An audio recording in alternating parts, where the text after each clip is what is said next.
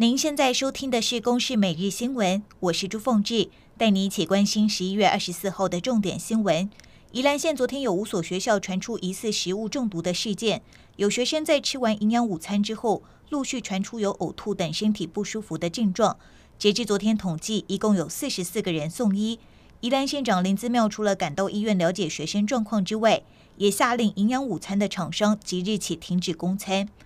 国内疫情趋缓，指挥中心宣布，昨天没有新增本土个案和死亡案例，但还是新增七例境外移入，其中有六例是突破性感染。另外，因应疫苗到货充足，从明天开始，民众可以到指定的医疗院所预约接种，也可以混打疫苗。物价涨势止不住，经济部长王美花在近期和制造业大厂永丰余还有统一集团开会，希望能够稳定物价，而厂商也表态承诺在年底之前不会调整。此外，台酒也承诺旗下的泡面品牌明年的农历新年之前不会涨价，米酒也暂时不会调整价格。